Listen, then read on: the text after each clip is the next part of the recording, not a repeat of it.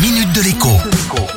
Bonjour à tous. Contre quoi êtes-vous assuré? C'est la question qu'il est bon de se poser en ce jour de rentrée scolaire, jour où les enfants doivent venir à l'école avec une attestation d'assurance si elle n'a pas déjà été envoyée avant par courrier ou par mail. Pour ma part, j'ai la surprise cette année de recevoir automatiquement trois attestations d'assurance pour mes enfants de trois sources différentes une de ma banque, une de l'assureur de mon domicile et une de mon ancienne banque chez qui pourtant tous mes comptes sont déjà fermés.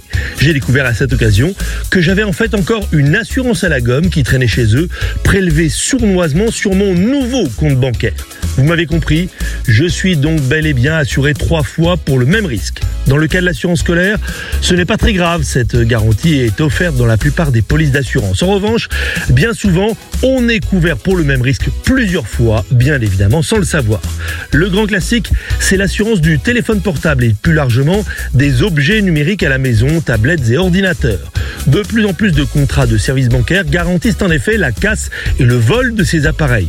Mais si vous regardez bien votre contrat d'habitation, il est probable que ce risque soit couvert aussi. Autre risque sursouscrit, celui dit des accidents de la vie. C'est mon cas. J'ai le même contrat à deux endroits différents. Bonne nouvelle, si vous avez un contrat en trop, qui fait donc double emploi, la résiliation est facile à obtenir et même en insistant, le remboursement des cotisations. Bonne rentrée à tous et à demain.